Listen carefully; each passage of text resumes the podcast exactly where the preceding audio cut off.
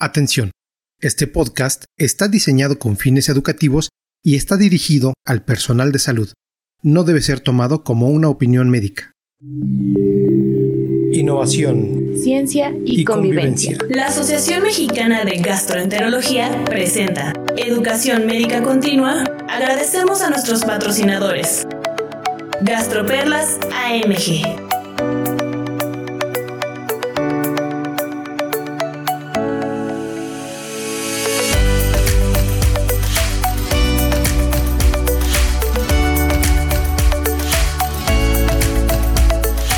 Buen día, bienvenidos a todos a este su podcast Gastroperlas AMG. Celebramos que estamos en el episodio número 99. Este es el primer episodio de la cuarta temporada. Celebramos cuatro años difundiendo la gastroenterología, que es una de las labores sociales más importantes de la AMG. Quiero agradecer a los laboratorios eh, médicos que ellos nos apoyan para la educación médica continua y seguir haciendo estas labores para la población.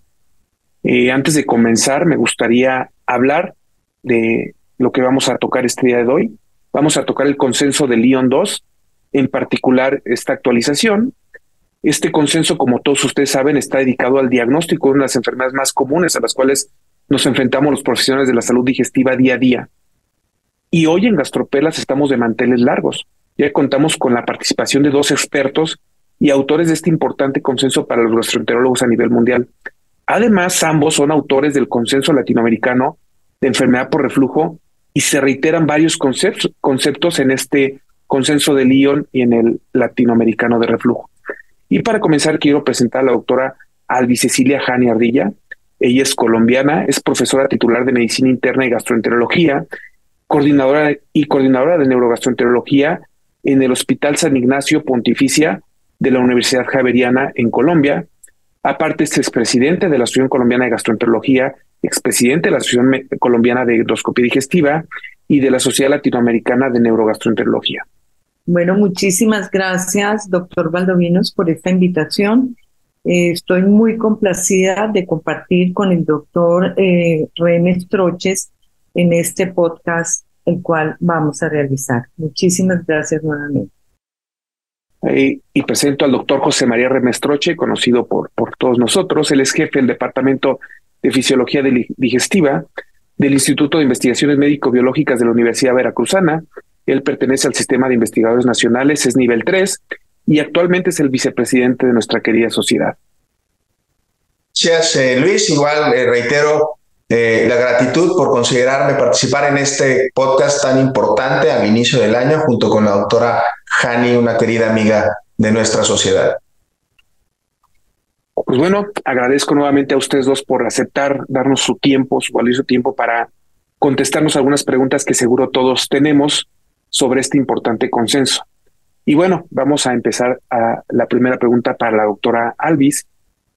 Y bueno, esta es una pregunta puntual. En el primer enunciado del consenso nos habla de que el diagnóstico de la enfermedad por reflujo lo debemos basar solamente en pruebas objetivas. En este punto nos habla de endoscopía y pHimetría. Un poco más adelante eh, tocaremos criterios y a profundidad cada una de estas pruebas.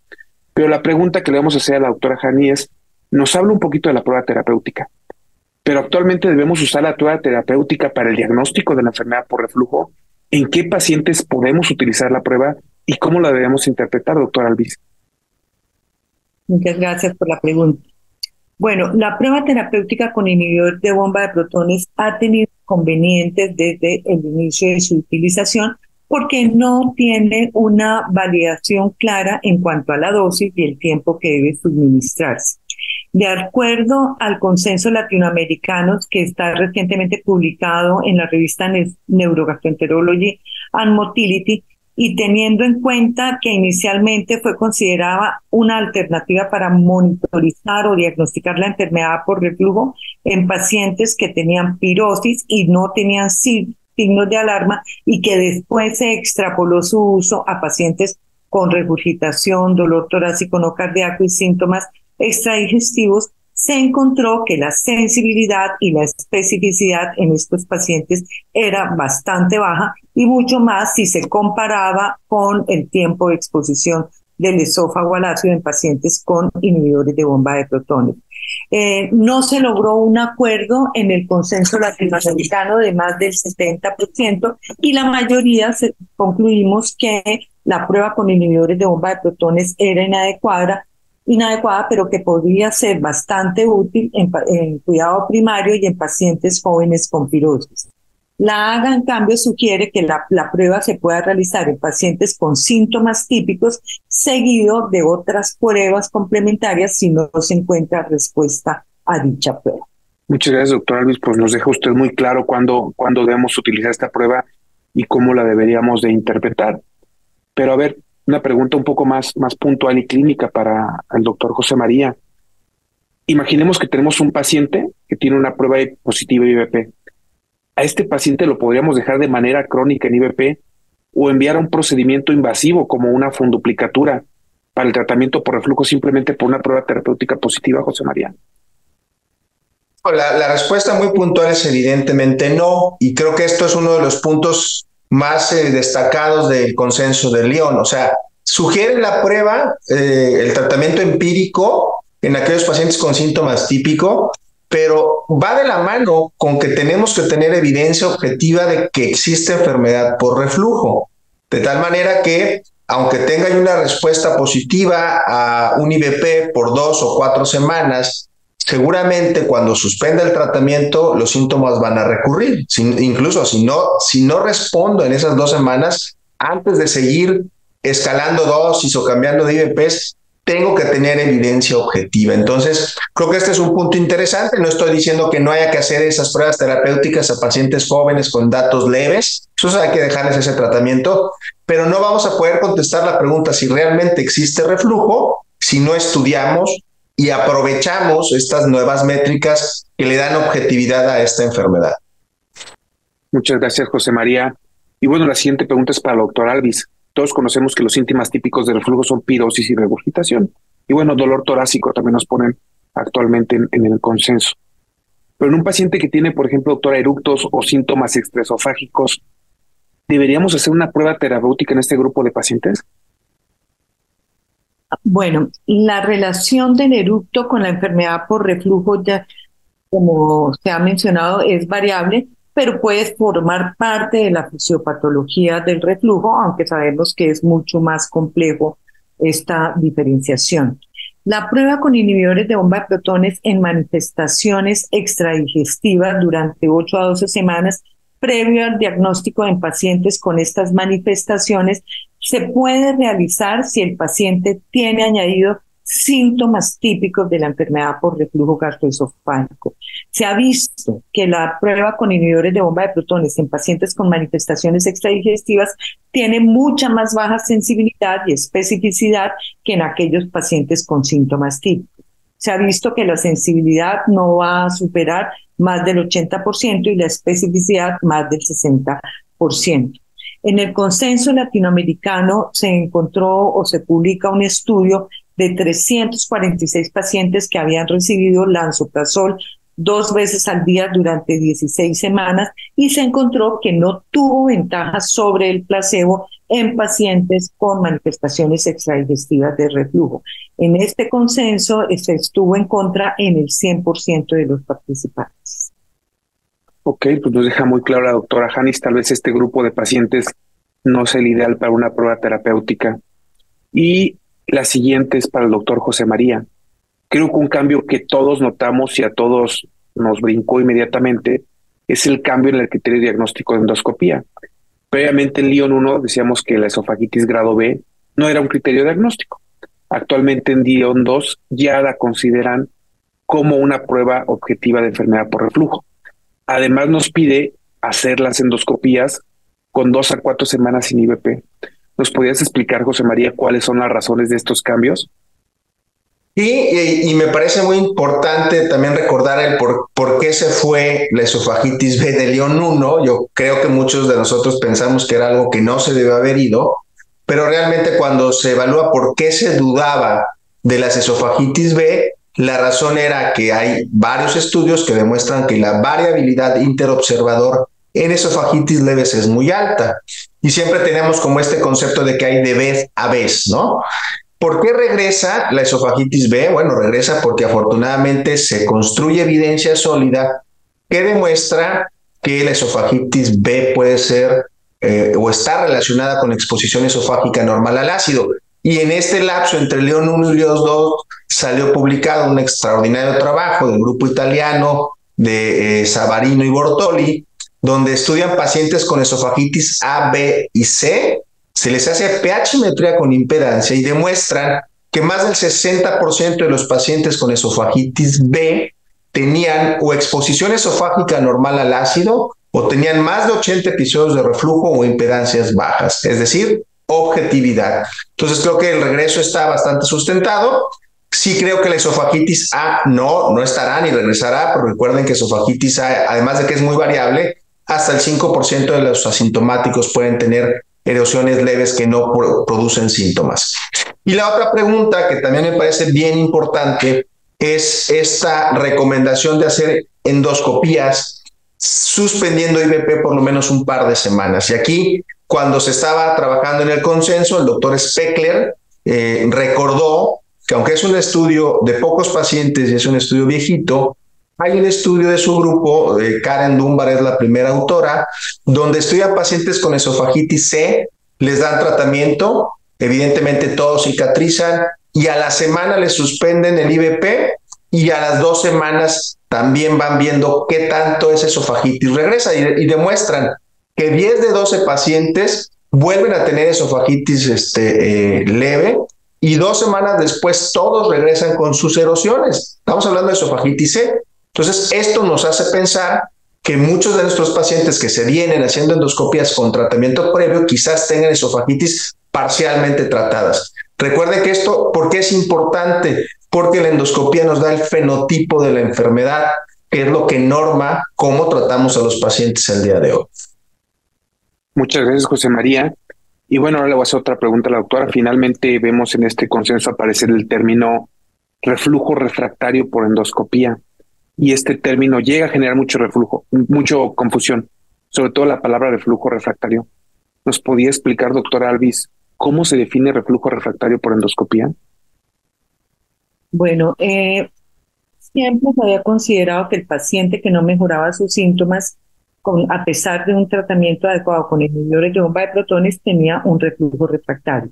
En el consenso de Lyon se establece que los pacientes que tienen una esofagitis grado B, C o D o pacientes que tengan estenosis péptica recurrente en la endoscopia y que estén recibiendo simultáneamente manejo con inhibidores de bomba de protones es lo que llamamos en el consenso de Lyon reflujo refractario.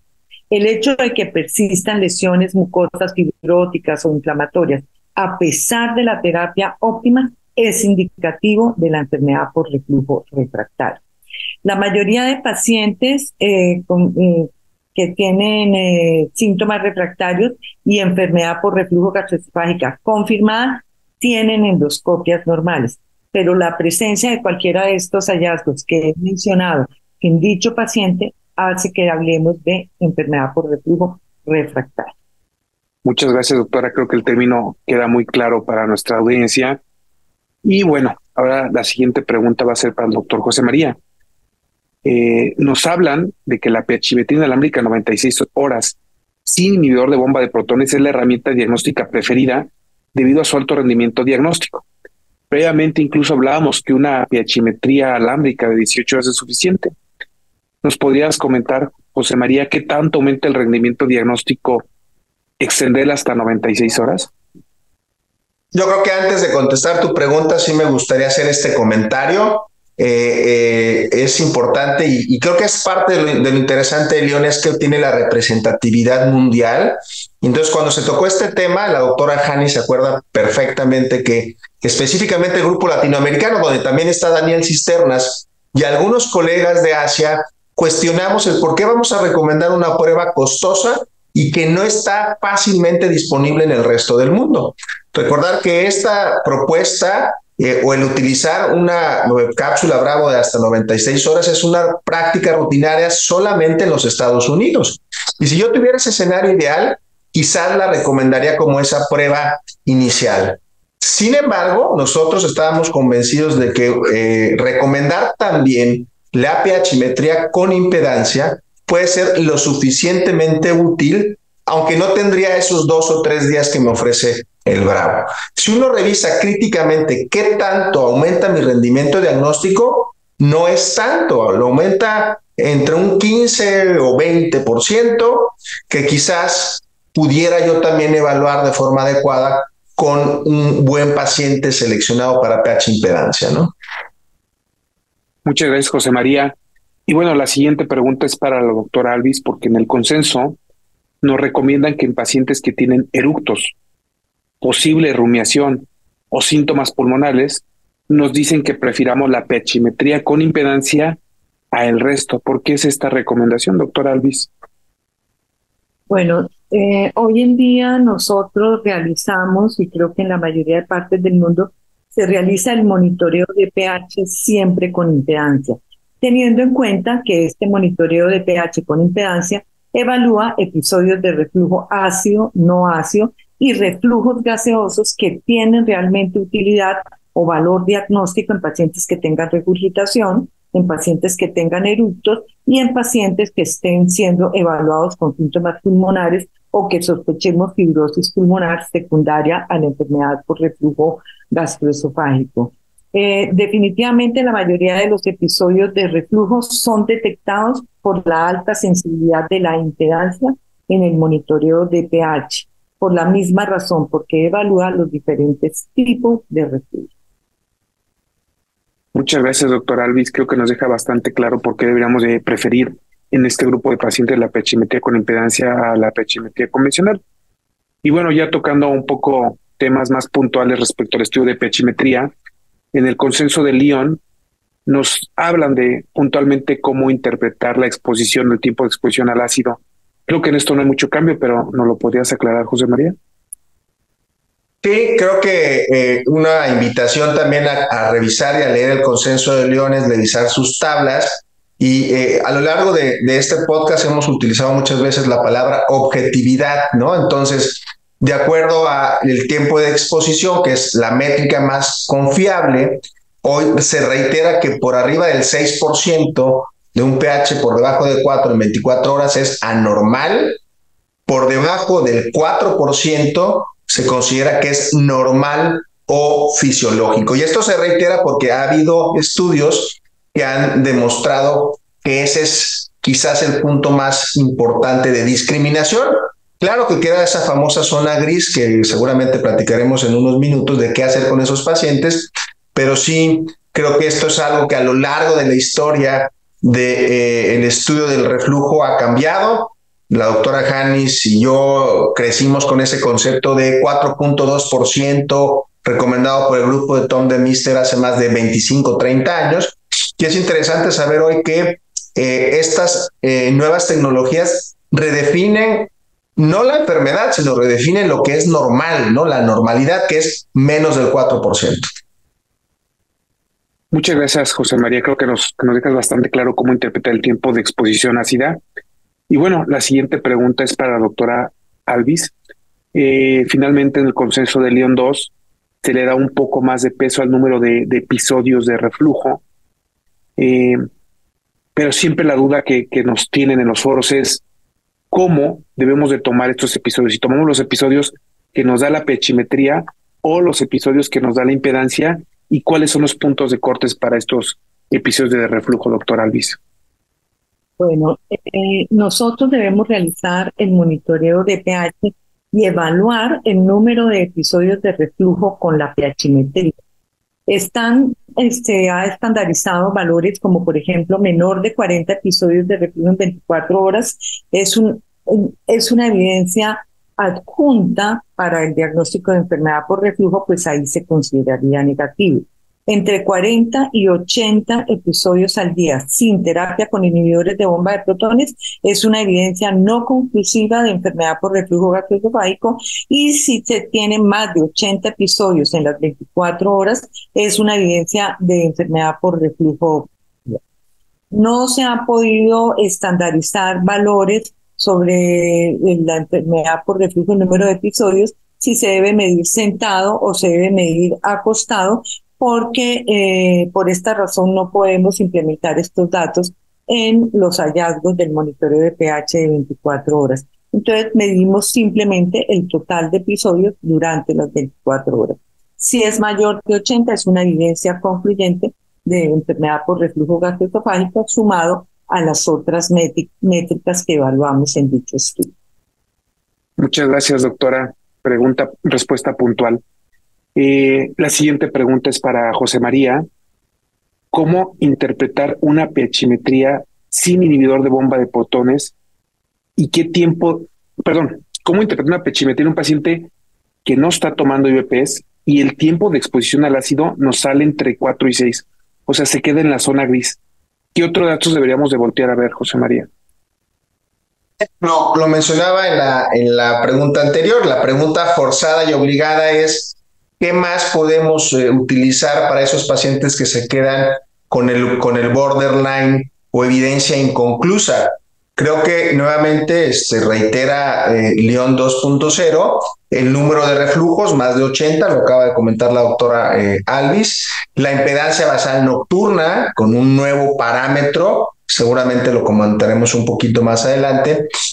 Algo que de repente se queda ahí un poquito al margen y se nos olvida es que además de lo que nos puede brindar la pH impedancia, hay otros adyuvantes que soportan el diagnóstico. Por ejemplo, si en una manometría tengo un esfínter hipotenso, tengo una hernia ya tal grande, demostrado por manometría, más de 5 centímetros, tengo un esófago con ausencia de la contractilidad o motilidad esofágica inefectiva, creo que esos son datos adjuntos para decir que el paciente tiene enfermedad por reflujo en este borderline.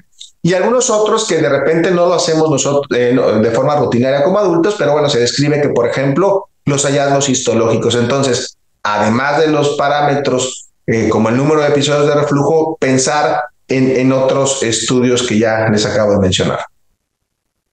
Muy importante los puntos que, nos comentas, Chema. Volver a ver también otros procedimientos, no simplemente la pHimetría. Finalmente, eh, doctor Alvis, ¿cómo medimos o interpretamos la experiencia basal nocturna? Ya José María nos habló un poco de ella. ¿Nos podría explicar, doctora, cómo le hacemos para medir este parámetro? Bueno, la impedancia basal nocturna se mide con el monitoreo de pH con impedancia de 24 horas. Nos va a dar o nos va a mostrar una evidencia longitudinal de la lesión mucosa inducida por la enfermedad por reflujo gastroesofágico. Es un marcador de la integridad de la mucosa esofágica. Hoy en día, un valor menor de 1500 ohms es evidencia para la enfermedad por reflujo gastroesofágica, que obviamente esto le ha dado un valor agregado a las otras métricas que utilizamos en el, en el diagnóstico enfermedad por reflujo gastroesofágico en el monitoreo de pH. Esta impedancia basal se mide en 3 a 5 centímetros por encima del esfínter esofágico inferior durante el sueño. Se mide con la impedancia y es medir y promediar los valores de impedancia basal durante tres periodos nocturnos estables durante 10 minutos cada uno de ellos. Se evalúa en el canal de la impedancia en posición supina, seleccionando claramente los tres episodios y evitando ventanas de tiempo que contengan degluciones, que contengan episodios de reflujo o que contengan la caída del pH. Muchas gracias, doctora, por su respuesta. Y bueno, una pregunta final para José María, para terminar con todos estos cambios en el consenso de León 2, ¿en qué paciente se recomienda una pHimetría en terapéutica con IBP, o sea, tomando inhibidor de bombas? ¿Y qué valores deberíamos de tomar como patológicos, José María?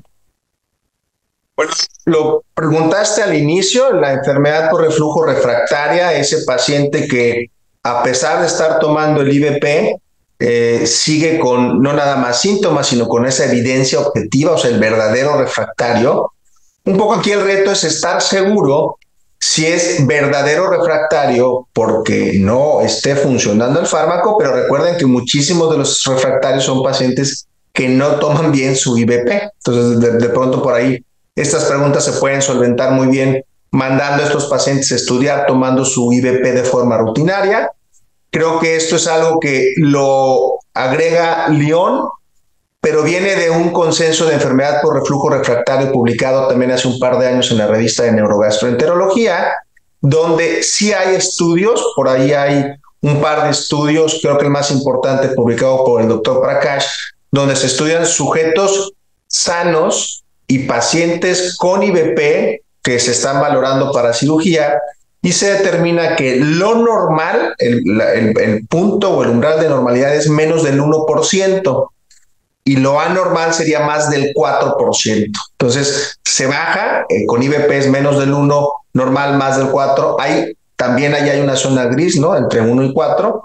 Y que eh, esas métricas deben de ser utilizadas para decir, este es un paciente que está teniendo refractariedad al consumo de IBPs, ¿no? Y yo creo que además de, de esto, los adyuvantes, los que quedarían en esa zona gris entre 1 y 4, nuevamente son los mismos adyuvantes que se sugieren para los pacientes que se hacen perchimetría sin IBP, es decir, impedancia basal nocturna menos de 1500, episodios de reflujo más de 40, ya no son 80, sino se considera 40, y nuevamente tener una gran hernia eh, yatal, eh, y trastornos de la, motilidad, de la motilidad adjuntos, que son los pocos pacientes que tienen reflujo refractario que se pudieran mandar a operar por reflujo refractario, ¿no? Yo creo que esto es como muy importante reafirmar, ¿no? Este, no mandar a operar a nadie que esté fallando si no está bien estudiado ahora con estas métricas, ¿no?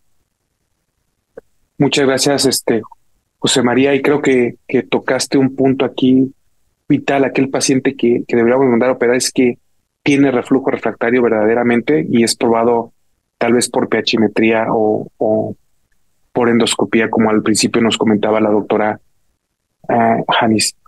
Bueno, para finalizar, me gustaría que cada uno de ustedes, como expertos, digo, ha sido un agasajo para Gastropelas AMG tener a dos expertos internacionales y que han publicado dos consensos muy importantes, que es tanto el consenso de Lyon como el consenso latinoamericano de diagnóstico por enfermedad por reflujo, ¿qué perlas nos podrían dar o qué consejos nos darían a los gastroenterólogos sobre estos importantes consejos? Bueno, en resumen, el consenso de Lyon y el consenso latinoamericano lo que nos ofrecen son criterios conclusivos para confirmar el diagnóstico de enfermedad por reflujo gastroesofágico, al igual que criterios en contra. Eh, la suma de las diferentes métricas nos ayudan a confirmar el diagnóstico de enfermedad por reflujo. Por ejemplo, ya lo mencionaba el doctor Chema, un paciente con 40 episodios de reflujo, pero que tenga un tiempo de exposición al ácido elevado o que tenga una impedancia basal nocturna bastante disminuida, nos va a llevar a hacer el diagnóstico concluyente de enfermedad por reflujo gastroesofágico. Es importante, como también lo mencionó el doctor Chema hace un momento, la utilización del consenso de tenerlo siempre a la mano las tablas que allí se han publicado, porque con base en ella podemos confirmar o descartar la enfermedad por reflujo cuando realizamos el monitoreo de pH de 24 horas con impedancia. Muchas gracias, doctora Alvis. José María. Luis, este, yo eh, más que una perla es una reflexión de la importancia de este tipo de documentos. Yo creo que eh, es muy claro la perla que nos da la doctora Janis. Tenemos ya eh, métricas, tenemos objetividad, hay que utilizarlas para tratar y mejorar este, a nuestros pacientes. la reflexión es la siguiente. Yo creo que con este tipo de consensos o documentos debemos nosotros como gastroenterólogos, recuerden que somos el especialista último con el que llega el paciente con reflujo, debemos de, dejar de banalizar a la enfermedad por reflujo. O sea, la enfermedad por reflujo el día de hoy es un diagnóstico que hace el paciente, que cree que tiene reflujo, que ya viene tomando un IDP y después toma el IDP de forma prolongada, una de tus preguntas, y de repente empiezan a cuestionar si va a tener efectos adversos cuando desde el principio ni siquiera estamos seguros de que el paciente tiene reflujo. Entonces yo creo que este tipo de documentos con esta solidez para decirle a un paciente el día de hoy, tienes o no tienes reflujo, tienes que tomar tratamiento, te puedes o no operar, tiene que ser el reto del gastroenterólogo en el consultorio. Yo, los invito la próxima vez que tengamos un paciente con reflujo enfrente a ver más allá de una enfermedad sintomática donde una prueba terapéutica soluciona el síntoma. Lo que necesitamos es ir un poco más a la fisiopatología y sobre todo a tener diagnósticos contundentes que creo que el León 2.0 está llegando no a la perfección, pero algo mucho más sólido que lo que teníamos hace cuatro o cinco años. Y, mira que las cosas van evolucionando bien rápido, ¿no? Pues no me queda nada más que agradecer a la doctora Ascani y al doctor José María por brindarnos su valioso tiempo para contestar estas preguntas puntuales que uno se puede hacer sobre este consenso cuando uno lo lee. Muchas gracias a ambos, muchas gracias a los laboratorios que apoyan a la educación médica continua, muchas gracias a la MG por permitir este, este estos podcasts y muchas gracias. Muchas gracias. Que estén muy bien. Gracias, hasta luego, un gusto. Innovación. Ciencia y, convivencia. La Asociación Mexicana de Gastroenterología presentó Educación Médica Continua. Agradecemos a nuestros patrocinadores. Gastroperlas AMG. Atención. Este podcast está diseñado con fines educativos y está dirigido al personal de salud. No debe ser tomado como una opinión médica.